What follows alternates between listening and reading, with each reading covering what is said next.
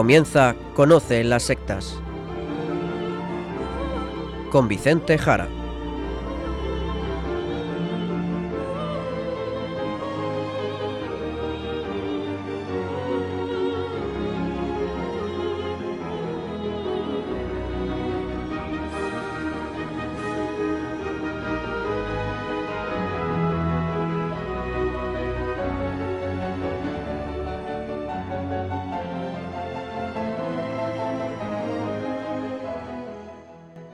Buenas tardes, queridos amigos de Radio María.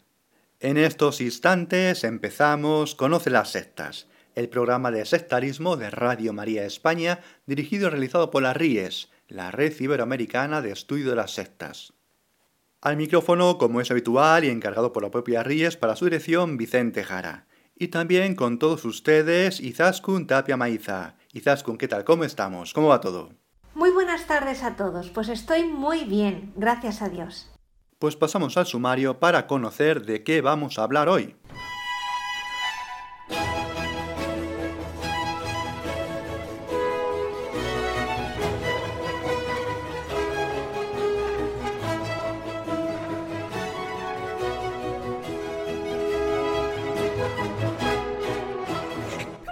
Programa vamos a hablar de las sectas y los diferentes delitos que cometen, pero en especial nos centraremos en ver si para su correcto tratamiento es necesario nuevas leyes o las podemos regular con la normativa civil y penal que existe.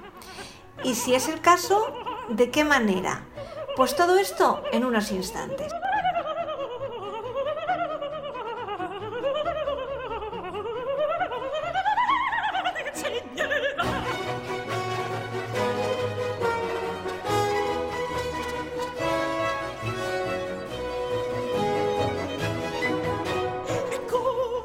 Hoy vamos a tratar de aspectos jurídicos y en concreto de cómo proceder con las sectas a la hora de hacer una valoración legal, una valoración jurídica y en concreto una valoración penal. Sí, sí, es un tema muy importante y verán hasta qué punto, tal y como les hemos presentado en el sumario. Empezaremos diciendo que las sectas, lo sabemos y aquí lo traemos una y otra vez, las sectas son agrupaciones que hacen el mal. Bien, pero ¿cómo articulamos todo eso? ¿Cómo cualificamos esta tipología de mal? ¿Cómo lo graduamos? ¿Cómo lo medimos? ¿Son temas delictivos o no son temas delictivos? Sabemos que las sectas cometen muchos delitos y vamos a irlo repasando también. Pero también, como hemos dicho en otros programas y recientemente lo hemos tratado, no podemos, no podemos judicializarlo todo. Cuando hablamos del tema de las ideas, cuando hablamos del tema de las creencias, y lo hemos dicho en varios programas, recientemente hemos tratado también de ello, si nos movemos en el ámbito de las ideas, las ideas lo que hay que hacer es discutirlas, argumentarlas, no perseguirlas, no perseguirlas, no judicializarlas, sino someterlas a argumentación, exponerlas en el debate de las ideas, incluso aunque sean ideas muy absurdas, muy raras, como muchas veces encontramos en numerosas sectas.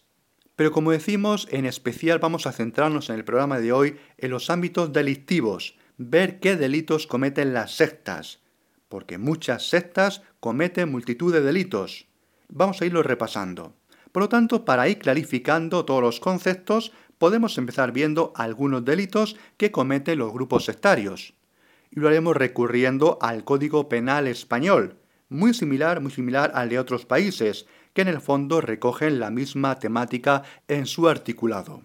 Siendo muy breves, hagamos un pequeño repaso. No mencionaremos las penas, que van variando según los casos, para no extendernos en el programa y simplemente valga para ofrecer un panorama de artículos penales que podemos en muchísimos casos aplicar a las diferentes sectas, según su comportamiento propio. Así, por ejemplo, tratando de las lesiones, lesiones en sentido amplio, lesiones, citamos el artículo 147 del Código Penal Español, que dice lo siguiente. El que por cualquier medio o procedimiento causare a otro una lesión que menoscabe su integridad corporal o su salud física o mental o también la mención a los delitos contra la libertad, aspecto fundamental cuando hablamos de sectas. Recogemos algunas afirmaciones que pueden sernos de interés, por ejemplo el artículo 163. El particular que encerrare o detuviere a otro, privándole de su libertad. También está el apartado relativo a amenazas y nos vamos así al artículo 169.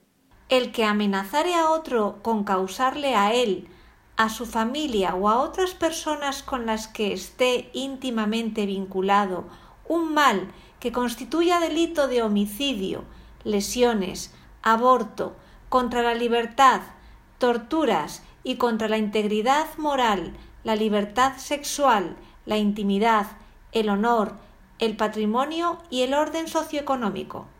Otro aspecto que puede ayudarnos en este tema de los delitos de las sectas son todos aquellos relativos a las coacciones. Vámonos así al artículo 172 que dice lo siguiente.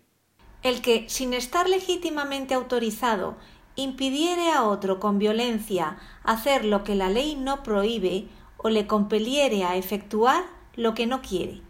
Y en el apartado bis del mismo artículo 172 encontramos esto otro el que con intimidación grave o violencia compeliere a otra persona a contraer matrimonio.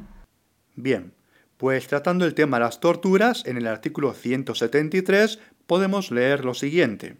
El que infligiera a otra persona un trato degradante, menoscabando gravemente su integridad moral. Con la misma pena serán castigados los que en el ámbito de cualquier relación laboral o funcionarial y prevaliéndose de su relación de superioridad, realicen contra otro de forma reiterada actos hostiles o humillantes que, sin llegar a constituir trato degradante, supongan grave acoso contra la víctima. Se impondrá también la misma pena al que de forma reiterada lleve a cabo actos hostiles o humillantes que, sin llegar a constituir trato degradante, tengan por objeto impedir el legítimo disfrute de la vivienda. También se recoge en este mismo artículo las siguientes menciones. Quien cause injuria o vejación injusta de carácter leve. Pasamos ahora a un artículo bastante interesante que es el 174 porque se refiere al abuso de autoridad. Comete tortura la autoridad o funcionario público que, abusando de su cargo y con el fin de obtener una confesión o información de cualquier persona o de castigarla por cualquier hecho que haya cometido o se sospeche que ha cometido, o por cualquier razón basada en algún tipo de discriminación, la sometiere a condiciones o procedimientos que por su naturaleza, duración u otras circunstancias le supongan sufrimientos físicos o mentales, la supresión o disminución de sus facultades de conocimiento, discernimiento o decisión, o que, de cualquier otro modo, atenten contra su integridad moral. Mencionar también que en ocasiones las sectas cometen delitos de tráfico de personas, delitos, como no, muy bien recogidos en el Código Penal.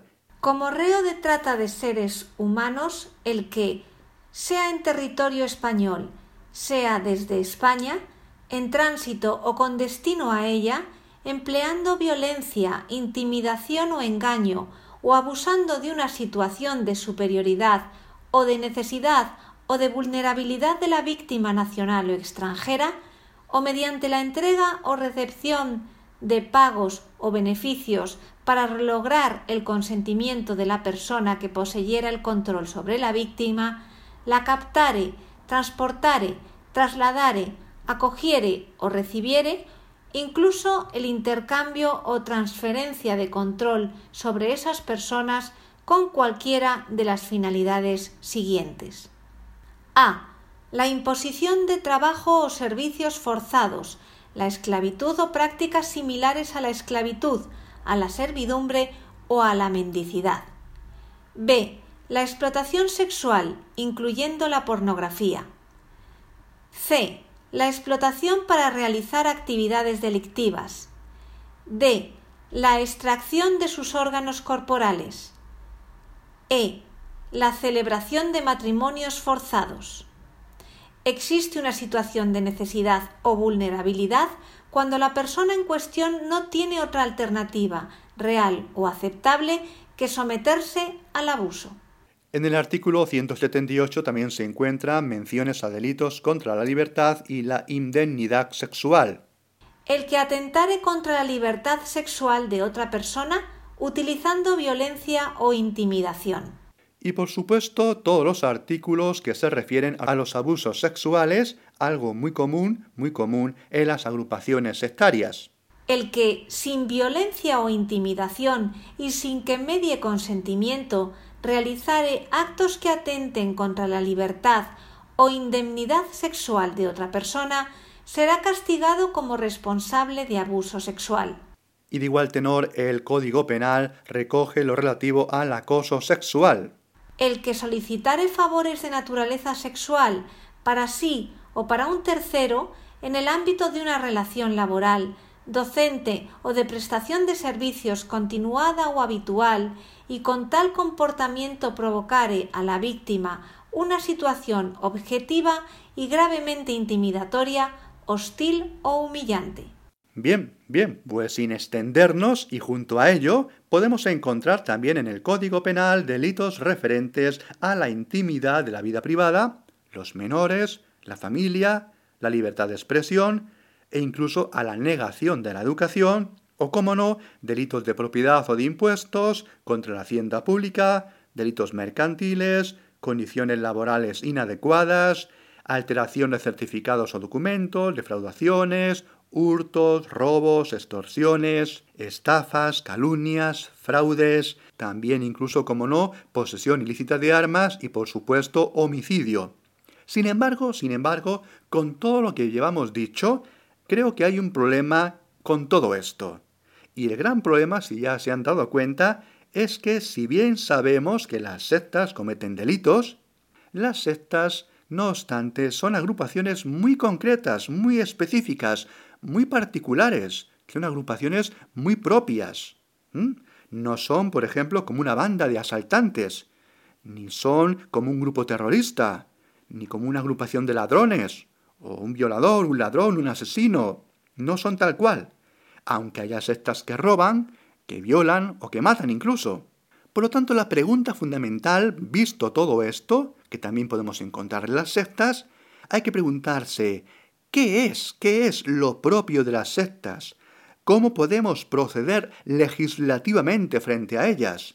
¿Qué es aquello que las diferencia de otras agrupaciones sociales para poder entonces así apreciar sus características definitorias y entonces legislar sobre ellas? Esa es la gran pregunta. Bien, pues ahora lo veremos. Bien, pues vamos a escuchar un poco de música y en la sección musical de este programa vamos a traer temas de bandas sonoras de películas de cine clásico, todas ellas son grandes obras del cine en blanco y negro, pero cine sobre juicios. Y comenzamos con el tema principal de la película Matar a un ruiseñor.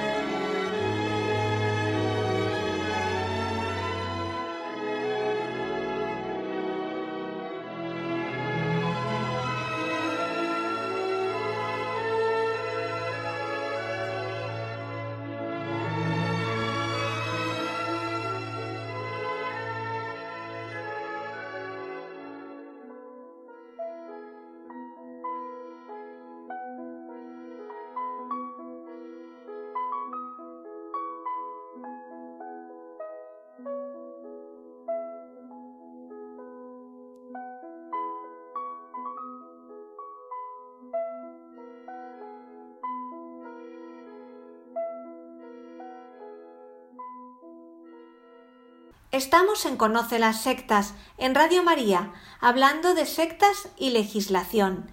Y tras ver alguna serie de delitos y de legislación penal que en diversas circunstancias se puede aplicar a las sectas, la pregunta que está pendiente es si las sectas tienen un componente propio a la hora de analizarlas como sujetos capaces de delitos propios y si la legislación no es capaz, o si lo es, de apreciar las infracciones que cometen las sectas. Este es un tema fundamental, porque durante años en el ámbito de las sectas tenemos una discusión, que aún no ha finalizado, acerca de si se debería generar nueva legislación, nueva articulación penal que recogiera los delitos propios de las sectas. Bien, bien. Ya les adelanto yo la respuesta que yo personalmente siempre he dado a este tema. Y mi respuesta es un no. No hace falta. No creo que sea necesario ampliar, ampliar el ordenamiento jurídico para poder juzgar convenientemente a las sectas. Lo que tenemos, creo yo, es suficiente. Otra cosa es que no sea fácil usar el ordenamiento jurídico que tenemos para poder proceder en el caso de los delitos de las sectas. Por otro lado, por otro lado pienso yo, de nada, de nada vale, de nada vale generar nueva legislación penal si no sabemos definir si no sabemos calificar, si no sabemos definir una secta de lo que no lo es? Vamos a ver, porque digo yo, pregunto yo, ¿acaso ayudaría un nuevo artículo o varios artículos en el Código Penal que mencionaran la palabra secta? ¿Ayudaría eso para algo?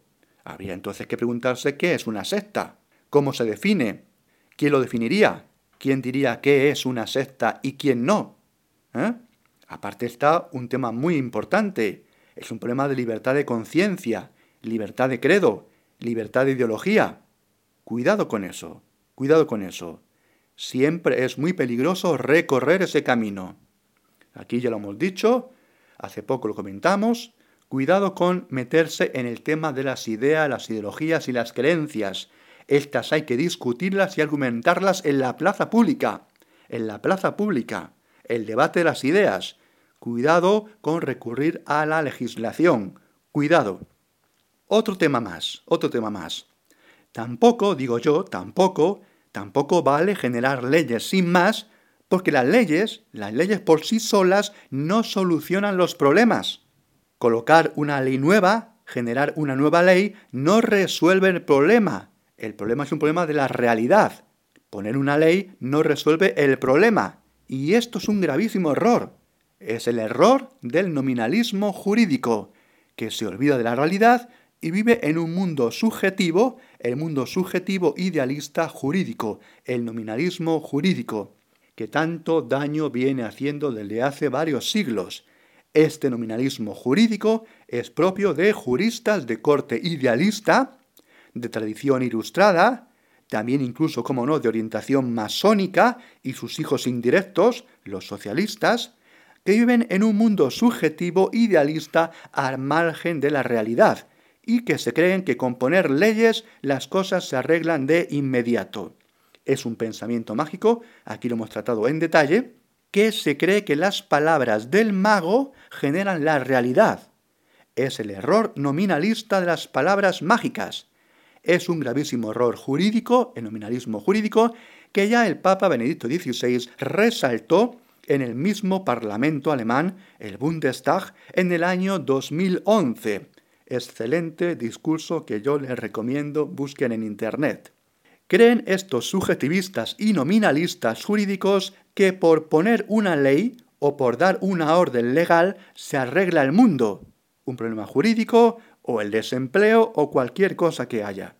Una ley, atención queridos oyentes, una ley por ponerse, por escribirse, no resuelve el problema. Este es un pensamiento muy peligroso, porque es voluntarista, es caprichoso, cree que el mundo se construye por su voluntad y capricho del legislador. Por lo tanto, cuidado con generar leyes pensando que por sí solas resuelve los problemas. Cuidado. Los cristianos, los cristianos, en nuestro pensamiento teológico y filosófico, en cambio, tenemos un pensamiento realista, que se basa en la realidad, basado en las cosas, una ontología, el ser, un realismo, la res, la cosa, y que se apoya en la razón y en la verdad como correspondencia de la palabra con los hechos, con la realidad. Un pensamiento que no es idealista, subjetivista, relativista, simbólico. Vicente, por lo tanto, ¿tú opinas que no es necesario ampliar la legislación civil y penal para tratar con las sectas? Pero entonces, ¿cómo proceder? Las sectas tienen unas características propias que la verdad hacen muy difícil manejarlas, hacen muy difícil hacerse cargo de exactamente qué son. Pero justamente eso ocurre porque son sectas. Por lo tanto, esta dificultad a la hora de manejarlas en el ámbito jurídico no es tanto por la falta de leyes adecuadas, sino por la misma propiedad de ser una secta. Por lo tanto, es elemento fundamental encontrar una definición adecuada de secta. Por lo tanto, vamos a esa definición que tantas veces me habrán escuchado, definición que di yo hace ya bastantes años, y que creo que ayuda muchísimo a clarificar la situación que ahora estamos exponiendo. Yo ya hace muchos años, ante esta carencia terminológica adecuada, ante esta dificultad también jurídica, ofrecí mi propia definición de secta, una definición de terminología biológica, pero adaptada al mundo social humano. Defino la secta como un grupo social agresivo, agresivo, grupo social agresivo, con mimetismo y con señuelo. ¿Mm? Al decir que es un grupo agresivo, ya podemos considerar su maldad y por tanto incluso una posible comisión de actos jurídicamente relevantes para ser atendidos. En cuanto a la práctica del mimetismo y a presentar un señuelo, ahí está, ahí está la clave en concreto de cómo procede la secta.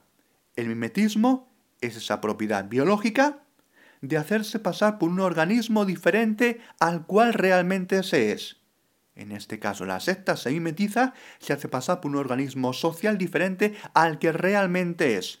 Y el señuelo es que en ese mimetismo aparenta además ser algo atractivo, atractivo, atrayente para así captar a las personas. Y esta sencillez, esta definición sencilla, creo que puede ser muy fructífera para el tema que nos ocupa hoy. A partir de esta definición de secta, esa secta generada, creada por ese líder generador y fundador, que busca poder, control, dominio sobre otras personas, con ese espíritu megalomaníaco, ese endiosamiento propio, que además utiliza técnicas psicológicas de presión mental, de control mental, para que la gente entre en el grupo, para que tomen contacto con el grupo, para que esas personas se sientan bien, a gusto, un gran bombardeo emotivo que cortocircuita toda su capacidad crítica de las personas que se acercan. Así esas personas se sienten a gusto, pero desconozcan lo que hay dentro del grupo. Al final, tras un tiempo de contacto humano, de fuerte emotivismo y con técnicas persuasivas psicológicas, al final la persona, a pesar incluso de ir conociendo lo que el grupo inicialmente le escondía, le va a costar salir ha generado ya un apego, ha sido debilitado y en todo caso siente que fuera va a estar más desprotegido que permaneciendo en el grupo sectario. Por lo tanto, Vicente, para poder entender las sectas hay que centrarse en el mimetismo y en el señuelo, es decir, en que se hacen pasar por otra cosa, en que aparentan ser, por ejemplo, un grupo religioso o un grupo humanista o un grupo de terapia, pero son otra cosa muy diferente, ¿no? Eso es, eso es. El desde este punto de vista de donde hay que entender todo el proceso delictivo. Las sectas tienen un aspecto propio que hace difícil manejarlas y hacerse una idea de dónde está la clave interpretativa de ellas. Pero es por la propia entidad de la secta, por la propia entidad de la secta.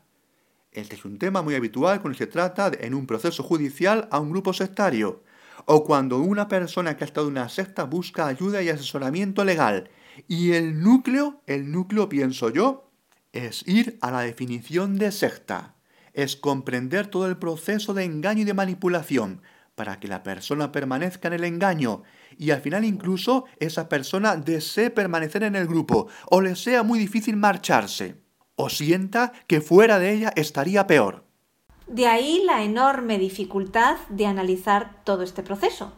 Eso es, eso es. Lo repito, la secta es un grupo social agresivo, agresivo en sentido amplio, agresividad contra otro, contra otros, un grupo agresivo que presenta mimetismo y tiene un señuelo.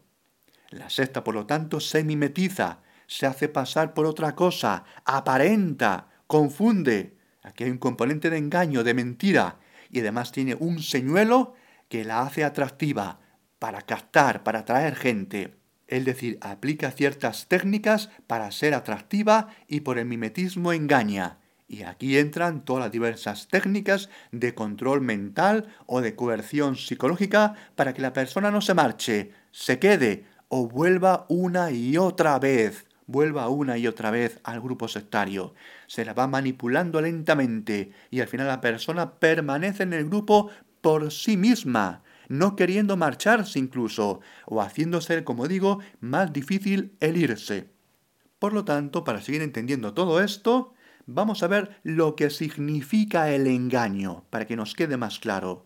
Porque vamos a ver, no todos los engaños, no todas las mentiras son objeto penal.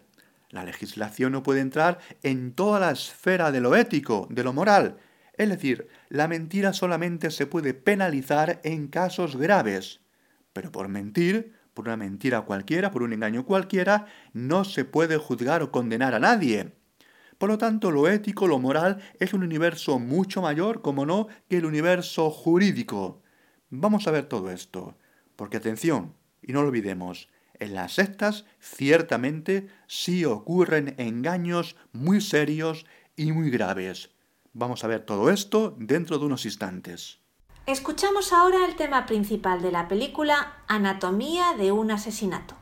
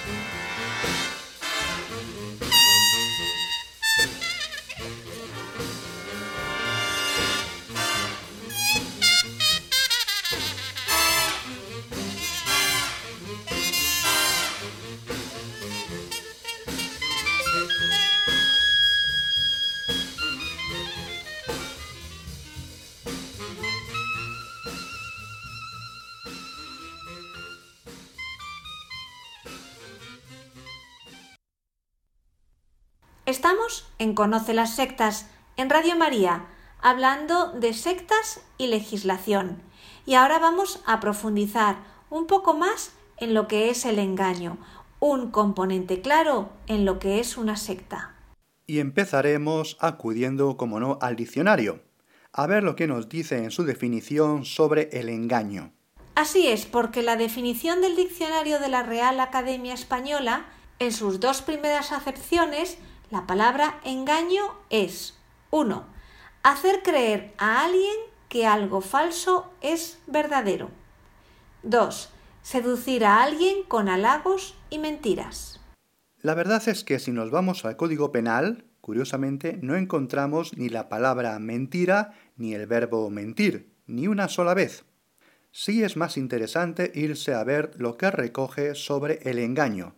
Pero claro, solamente encontramos el engaño en el ámbito penal cuando el engaño es para alcanzar otro objetivo, lo cual, como no tiene sentido. Uno engaña para para obtener alguna cosa ante esa persona engañada. Así, por ejemplo, lo encontramos en los artículos penales que hablan de la coacción, la trata de personas, los abusos y agresiones sexuales, la explotación sexual y la prostitución, las estafas, también en delitos a los consumidores, sobre los trabajadores, la salud pública, delitos también de lesa humanidad, piratería o aplicado a testigos en un juicio. Y lo mismo que con el engaño se puede decir de palabras como error o simulación, que también encontramos en el Código Penal. También ligado a ello es la amplitud cuando el Código Penal trata del término falsedad, falsedad, porque aquí encontramos un capítulo muy amplio tratando la falsedad. Los títulos de los subcapítulos, englobando multitud de artículos, son los siguientes falsificación de moneda y efectos timbrados, falsedad documental, falsedad de documento público, mercantil, documento privado, certificados, tarjetas de crédito y débito, cheques de viaje, etc. Vicente, entonces, ¿qué conclusión sacamos de todo esto? ¿Aquí hay algo que podamos aplicar a las sectas? Sí, claro que sí, pero no de manera simple y automática. Yo considero que lo importante es hacer un estudio amplio, completo, extenso, un peritaje de pruebas y de hechos, de circunstancias de la persona involucrada en una secta. Ver que se ha producido una carencia de información, que no se le ha contado todo a esa persona, pero no porque se le haya ocultado algo circunstancial, algo lateral, algo sin importancia. No, no se le ha impedido conocer a esa persona algo importante y fundamental de dicho grupo, o se la ha llevado a esa persona a que crea algo que no es verdad. Por lo tanto, al tratar el Código Penal el delito de estafa, y acudimos ahora al delito de estafa, dice lo siguiente. Abrimos comillas. Cometen estafa los que, con ánimo de lucro, utilizaren engaño bastante para producir error en otro induciéndolo a realizar un acto de disposición en perjuicio propio o ajeno. Cerramos comillas. Como vemos, aquí lo interesante es lo siguiente. Utilizar el engaño bastante, engaño bastante, para producir error en otro, induciéndolo a realizar un acto de disposición en perjuicio propio o ajeno. Es decir, esto es fundamental. Y aquí entran las simulaciones. Las simulaciones, el llevar al otro a error. Y cuidado, cuidado, un apunte más, que la palabra manipulación no la encontramos tampoco en el Código Penal, pero sí la comisión de engaño, la inducción a hacer una cosa porque cree algo erróneo. Y además está lo que recoge el artículo sobre la coacción, donde dice lo siguiente, entre comillas, impidiere a otro con violencia hacer lo que la ley no prohíbe, o le compeliere a efectuar lo que no quiere, sea justo o injusto. Cerramos comillas. Y a ello hay que añadir todo el articulado que protege también la integridad moral del sujeto. Y además de todo lo dicho, vamos a un artículo que hasta ahora no hemos mencionado, y es también fundamental, y es el artículo 515 que dice lo siguiente. Son punibles las asociaciones ilícitas teniendo tal consideración, primero, las que tengan por objeto cometer algún delito o, después de constituidas, promuevan su comisión. Segundo, las que, aun teniendo por objeto un fin lícito empleen medios violentos o de alteración o control de la personalidad para su consecución. Tercero, las organizaciones de carácter paramilitar. Cuarto, las que fomenten, promuevan o inciten directa o indirectamente al odio, hostilidad, discriminación o violencia contra personas, grupos o asociaciones por razón de su ideología, religión o creencias, la pertenencia de sus miembros o de alguno de ellos a una etnia, raza o nación, su sexo, orientación sexual, situación familiar, enfermedad o discapacidad. Y aquí obviamente en especial nos interesa el apartado segundo, que repetimos, las que aun teniendo por objeto un fin lícito, empleen medios violentos o de alteración o control de la personalidad para su consecución. Alteración, control de la personalidad. ¿De acuerdo? Por lo tanto, con todo lo dicho, con todo lo dicho y estableciendo todo el recorrido de captación, de conocimiento de aspectos fundamentales del grupo, que de manera organizada el grupo impide que la gente conozca aspectos centrales y fundamentales de dicho grupo, tanto de las creencias como del comportamiento del mismo, las cuales han de ser expuestas, expuestas tan pronto como sea posible a la persona que se acerca al grupo, nos llevan a pensar en un procedimiento de engaño sobrado, articulado y orientado al error y a la confusión, y ligado a ello una serie de técnicas psicológicas de persuasión coercitiva, dice aquí de control de la personalidad, el articulado, orientadas a acomodar al sujeto en proceso de captación para que de manera propia no desee irse del grupo. Y cuidado, y cuidado, porque como antes dije, introducir en el derecho palabras como secta, como presión psicológica, coerción psicológica, persuasión coercitiva o similares, no resuelve el problema. No resuelve el problema automáticamente, porque aún queda por demostrar que todo eso ha ocurrido. Por lo tanto, como digo y repito, la clave, por lo tanto, pienso yo, es un análisis profundo y orientado a la construcción de todo el escenario que ocurrió sobre la víctima, incluso como sujeto vulnerable, a veces como sujeto fácilmente captable, a veces como sujeto que huye de su propio mundo y se convierte en sujeto fácilmente captable por un grupo sectario. Vamos a ver, yo sé que esto es muy complicado a la hora de la verdad, ¿de acuerdo? Lo sé. Pero repito, no creo que el problema esté en la falta de legislación, que creo suficiente, sino en conocer mejor lo que es una secta y cómo una secta está orientada a la captación de personas, con eso que yo defino como mimetismo y señuelo. Toda la secta se mueve hacia ampliar su capacidad de crecer, captando a más personas, en el engaño, en la simulación. Vamos a ver, yo sé que los especialistas y peritos se vuelven un poco locos a la hora de saber qué es lo que ha pasado ante un caso de alguien que ha entrado, al parecer, mayor de edad, y con su consentimiento en una secta. Pero es que realmente hay que entender qué es una secta y su procedimiento de actuación. Y es justamente ahí donde hay que hacer el análisis, un análisis que no es sencillo, sino complicado, complicado, lo sé, donde se mezcla lo que la persona pensaba antes de entrar, los procesos psicológicos involucrados, o incluso su deseo de quedarse y permanecer en el grupo sectario. Claro, pero es que aceptó entrar tras un proceso de manipulación o de control mental, ¿eh? o de control de la personalidad, y en los grupos sectarios ese proceso está muy articulado y es repetido y ensayado una y otra vez. Desde el inicio, el grupo aparentó ser otra cosa diferente a la que realmente era, y negó y negó información fundamental a la persona que se acercaba, el grupo sectario se mimetizó y ofreció un señuelo.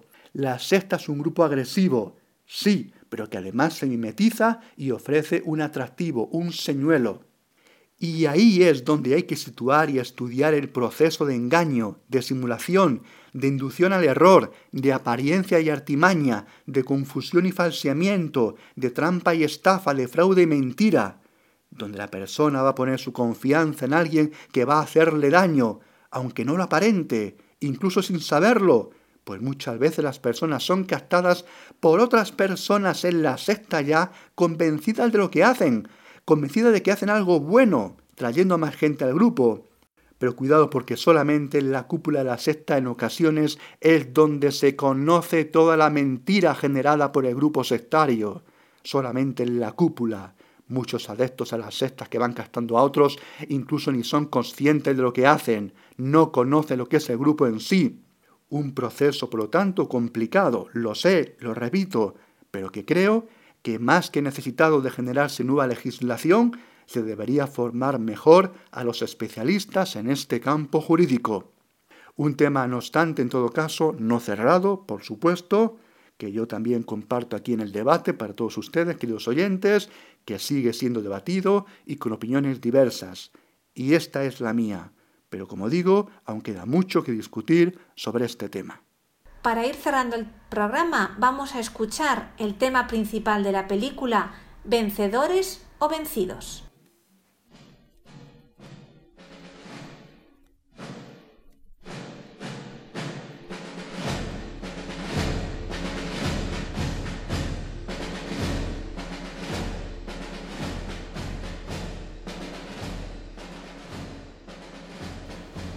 Y ya en el final, como siempre, les recuerdo nuestro correo electrónico y las tres páginas web.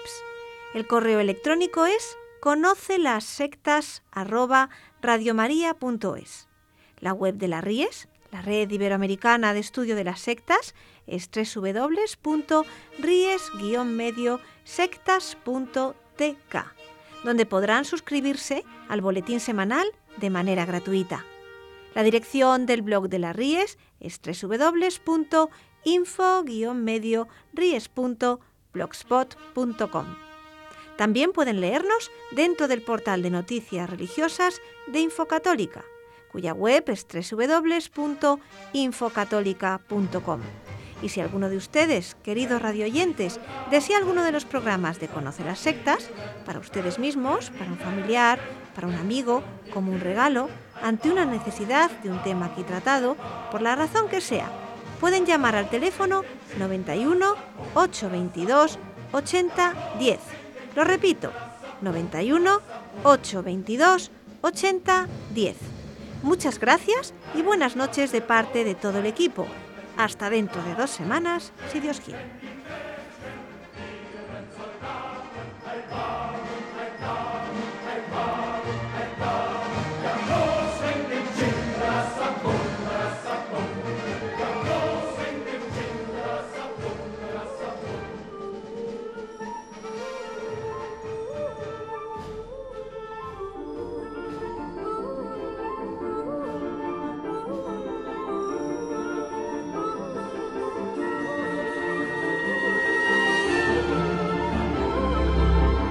Han escuchado Conoce las sectas